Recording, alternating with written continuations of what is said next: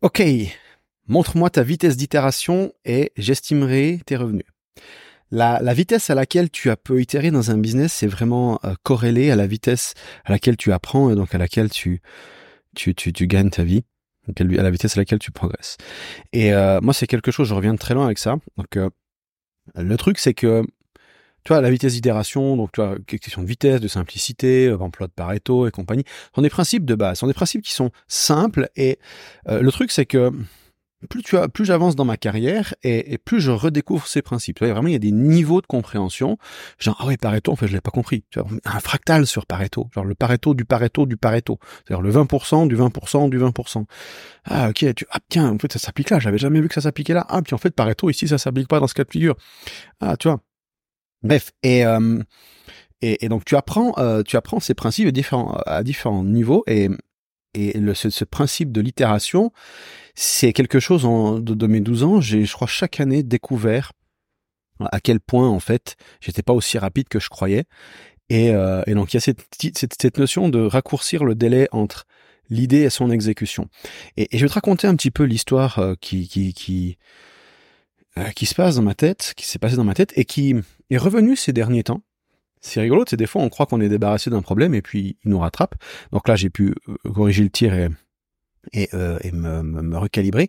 Et en fait, comment ça se passe? Donc, mettons que toi, tu es entrepreneur, ou bien tu veux être entrepreneur, ah, il faut que je crée une offre, machin, il faut que je, que la vende. Donc, tu sors un bout de papier, tu commences à, ou bien sur ton iPad, ou peu importe, tu te mets à, à, écrire ton truc, à dessiner ton tunnel, à dessiner tes offres, à, ton offre, à essayer de la promesse, machin, qu'est-ce que je peux proposer? Ah ouais, puis tiens, après, de le faire passer dans ce panel, et puis je vais, me, je vais, je vais connecter ça avec Facebook. Après, tu si un petit peu tech série, je vais intégrer ça avec, avec Zapier, comme ça, j'en ai pas trop besoin de bosser. Bref, peut-être tu te fais tout un plan sur la comète, comme ça parce que tu veux être prêt. Tu dis, ok, je veux pas perdre de temps, euh, comme ça au petit bonheur la chance, je veux être bien préparé, donc il faut bien que je planifie le truc. Et moi, ce que je faisais vraiment, c'est ça, c'est que donc je sortais mon iPad avec l'application GoodNote et je commençais à, à penser, ok, je pourrais proposer telle offre, machin. Et, euh, et je rédigeais l'offre, enfin, je rédigeais euh, les grandes lignes. Et puis après, j'y réfléchissais, j'itérais dans ma tête, comme ça, un jour, deux jours, trois jours, quatre jours, cinq jours, et jusqu'à ce que j'arrive à me convaincre qu'en fait, cette offre, elle marcherait pas. Alors que j'avais même pas encore testé ça sur le marché. Et, en fait, c'est vraiment aberrant. Et donc, ce qui se passe, c'est qu'il y a des gens qui passent des mois et des mois et des mois et des mois et des mois à essayer de poser sur papier leur offre, à poser sur papier leur, leur business model, alors qu'ils devraient simplement aller confronter leur offre au marché dès le premier jour. Euh, Évidemment, alors à ça, il y a toujours une nuance à ajouter. Tu vois, comme je dis, il y a, différents niveaux de compréhension, ces principes. Euh, et là, on peut vraiment parler de réversibilité du risque. Par exemple, si tu veux lancer une fusée dans l'espace, euh, t'itères pas en mode OK, euh, j'assemble deux, deux, trois fils, on balance ça dans l'espace et on regarde à ce moment-là si ça marche ou pas. Et parce que quand tu te rends compte que la fusée, tu vois, elle a 20 000 km dans le ciel et qu'à ce moment-là, il y a une merde, euh, ça va coûter très cher si tu fais un test, et peut-être ça va coûter des vies humaines suivant comment. Donc, la réversibilité elle est relativement faible. Par contre, quand tu démarres en business en ligne, le seul vrai risque, c'est ton temps. Bon, il y a deux, trois risques juridiques aussi, mais bon, quand tu démarres, tu, tu, tu fais pas tellement emmerder, à moins que vraiment tu, tu fasses quelque chose de, de borderline. Donc, l'idée, c'est quoi? C'est que tu, simplement, tu prends 24, 48 heures, tu poses une offre, tu dis, OK, qu'est-ce que je peux, je veux aider qui à faire quoi dans les grandes lignes? Si tu sais pas vraiment, tu sais, genre, OK, euh, tu sais, parce que si tu passes du temps, ok, me différencier, il faut que l'offre soit claire, il faut qu'elle soit unique, il faut qu'elle soit précise, machin. En fait, tu te bullshit, tu vois, parce que si t'as pas le contexte, si t'as pas l'information, les informations, tu peux passer 400 heures à réfléchir à ça, t'auras pas les bonnes, les bonnes idées. Euh, et donc, euh, le, truc, c'est ça, c'est que euh, si tu dis, ok, bon, je sais pas trop, je sais juste que je veux aider des business avec du marketing. Bon, bah, c'est un point de départ. Du bon, moi, je vais aller discuter avec des gens qui ont un business et qui ont besoin de marketing. Ça peut être des solopreneurs, ça peut être des freelances, ça peut être des formateurs qui ont 40 employés, ça peut être euh, des PME, ça peut être peu importe. Tu as discuté, tu dis bah voilà, moi je j'apprends le marketing, je, connais deux trois trucs en marketing digital, notamment sur euh, je sais pas euh, Facebook Ads ou peu importe. Et bah, je, vous offre mes services, tu vois, et donc tu, prospectes comme ça, et tu. L'objectif ici, c'est même pas forcément de faire de l'argent, pas à court terme, le, le but c'est de, de, de voir, d'identifier les opportunités, d'essayer de comprendre qui a besoin de quoi. Et dire, ah ben tiens, en fait, il y a ce segment-là de, clients potentiels, enfin du marché, qui, qui, qui, euh, qui a besoin de, de, de, tel truc. Et donc, je peux arriver avec euh, une proposition, je dis ben voilà, je leur propose ça, tu vois. Mais tu, tu vas seulement découvrir ça, en, en, itérant. Et vraiment la distance entre l'idée et son application, et l'itération, je dirais même complète, tu vois, genre hypothèse, test, feedback, tu faut vraiment réfléchir comme ça. C'est j'ai une hypothèse. L'hypothèse, c'est que tel type de personne a envie de tel service. Donc, euh, les, ça peut être une hypothèse très large, genre les business ont besoin de marketing. Bon, bah, c'est que tu vois, tu connais pas encore grand chose. Ça sert à rien de, réfléchir plus loin si t'as pas plus d'informations que ça. Donc, euh, test, je vais aller vers des gens, je vais leur proposer du marketing, je vais voir qui c'est qui me répond favorablement. Ah tiens, bah, j'ai tel type de, de, de client qui revient, que j'arrive à aider, et ça, c'est quelque chose que, que j'aime bien faire, qui est dans mes cordes.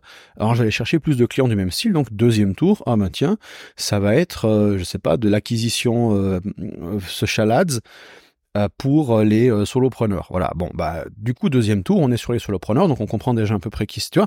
Et donc, Twitter. Et ça, tu vois, cette information, à la fin du premier mois, tu as déjà une idée beaucoup plus claire de ce qui peut fonctionner pour toi que si tu passes six mois à réfléchir dans ta tête, à itérer, machin, machin, machin. Voilà. Et donc, euh, euh cette idée, et moi, enfin, elle, elle, est extrêmement bête et simple. Euh, le problème, c'est qu'il y, a un blocage émotionnel derrière. Parce qu'on te dit, moment, enfin moi je suis, moi je suis par défaut l'overthinker. C'est le mec qui pense trop.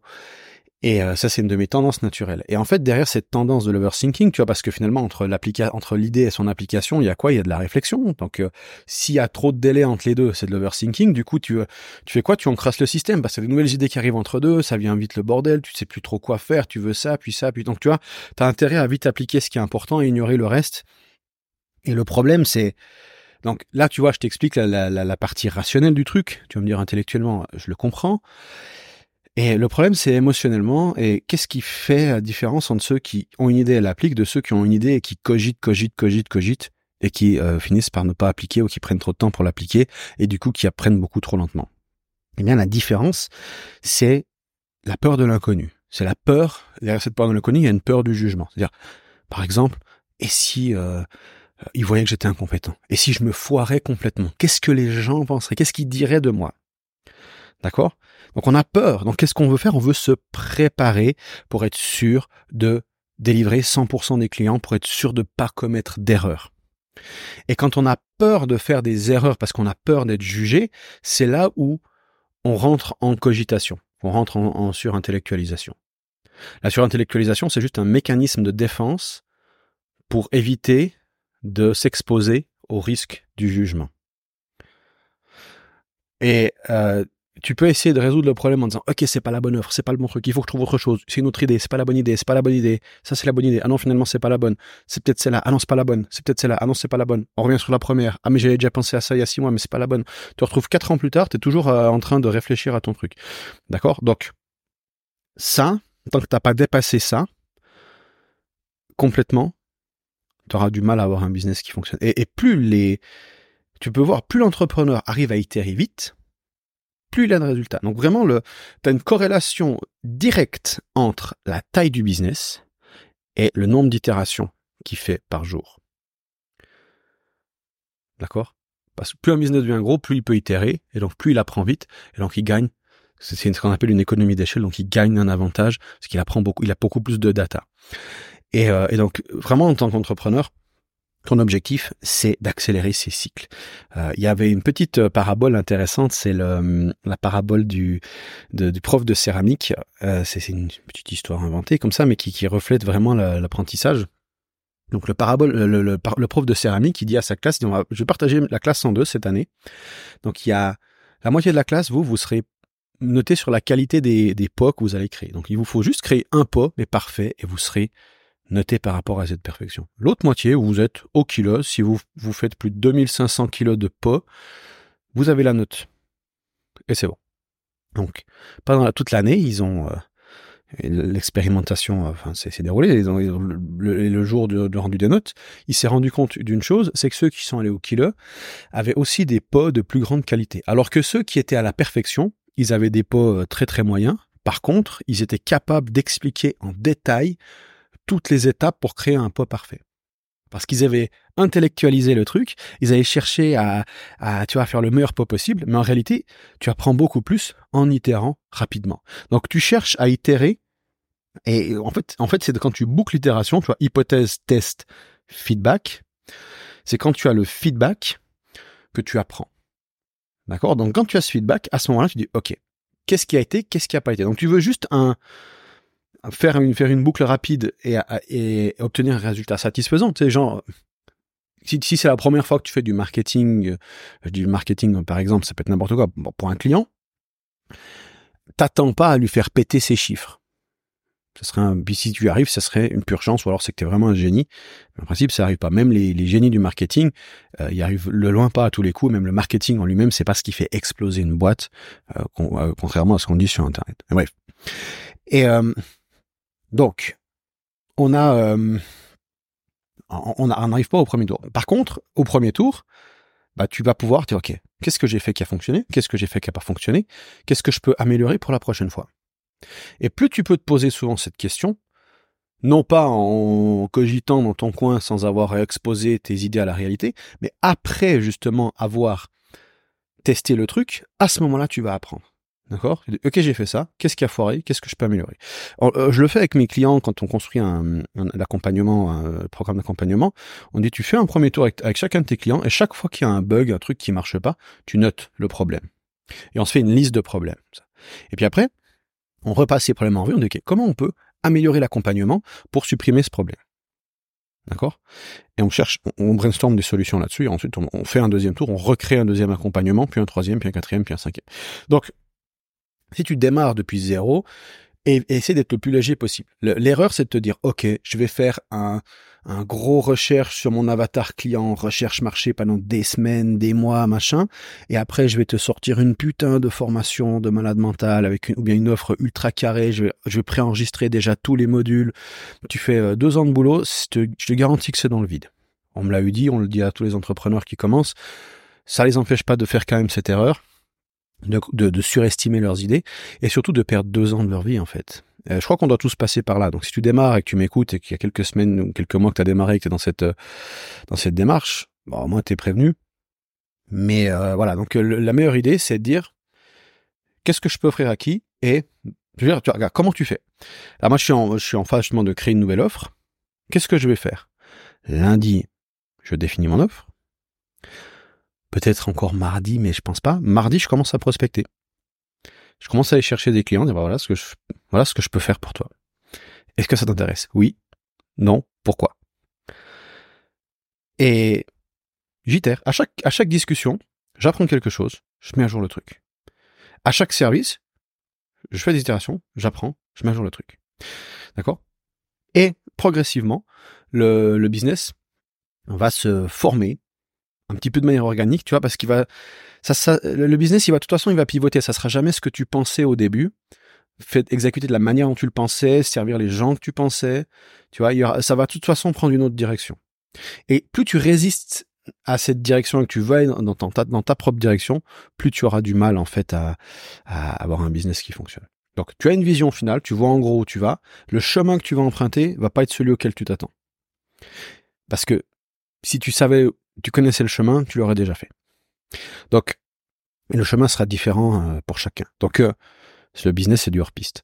Donc, l'idée là, tu vois, le business, c'est du hors-piste et les formateurs, ils, te, ils t'expliquent comment descendre une piste qui est déjà préfaite.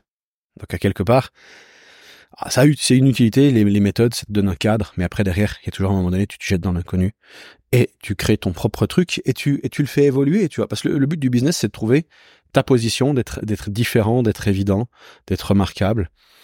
Et euh, bah, c'est différent, euh, différent, évident et visible. Et donc c'est comme ça que tu c'est comme ça que tu peux trouver ta position, mais cette position tu la trouves pas dans ta tête en itérant, tu la trouves en, en itérant dans le marché. Et je sais que ça fait peur, je sais que c'est c'est euh, voilà, c'est c'est un peu stressant, c'est ok en fait, c'est ok, c'est complètement ok.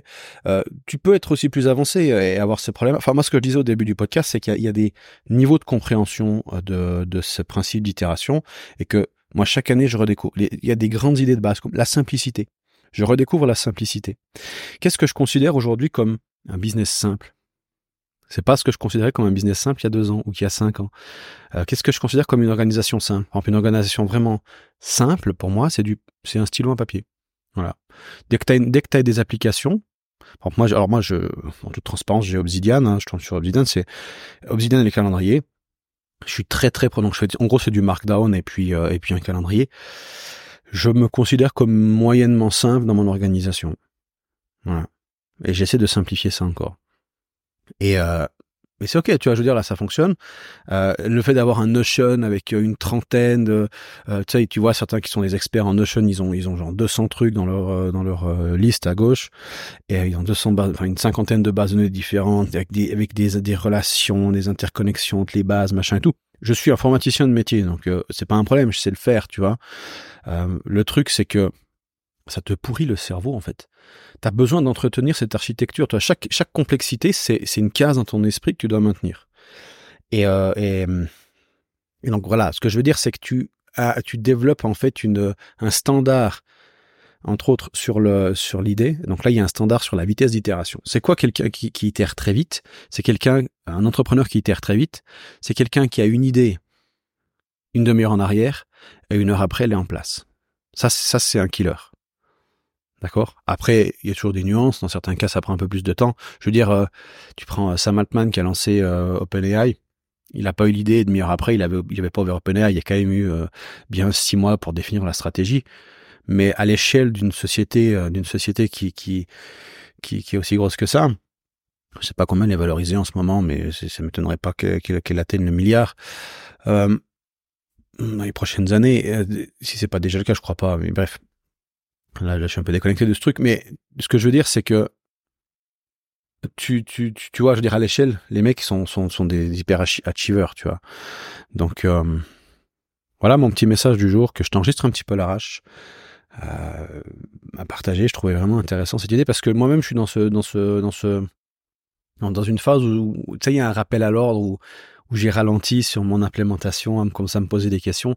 Et t'as vite fait de, tu sais, quand tu sors de ce flow en fait d'implémenter rapidement les choses, bah tu, tu retombes dans, dans, dans, dans un travers et voilà, c'est comme quand tu te mets à faire du sport, ça va bien, d'un coup tu arrêtes de faire du sport et euh, tu reprends tes anciennes habitudes de merde et t'as tout ton, tout ton, quotidien qui s'effondre, il faut le remettre en place, tu vois. Donc, euh, donc euh, on est tous, euh, on est tous euh, sujets à des, à des phases hautes et des phases basses. Ça, c'est aussi ce qu'on te dit pas sur le web.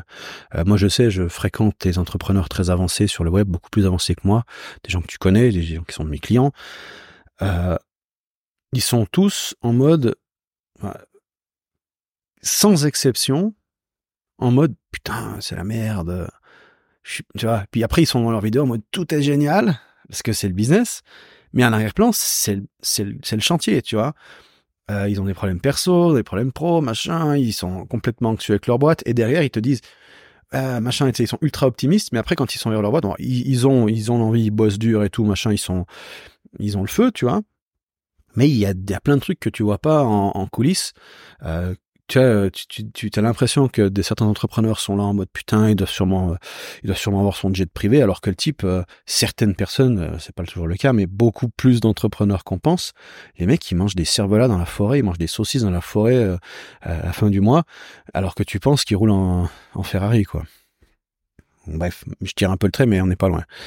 Et je te garantis que c'est des gens qui disent, ouais, mais c'est pas eux, pas ceux-là là. Si, si, ceux-là là ceux-là même que tu les vois, tu, les vois dans les grosses baraques, tu les vois à Dubaï, tu les vois dans les, ceux-là là même, ils ont, ils ont pas le lifestyle que tu penses qu'ils ont.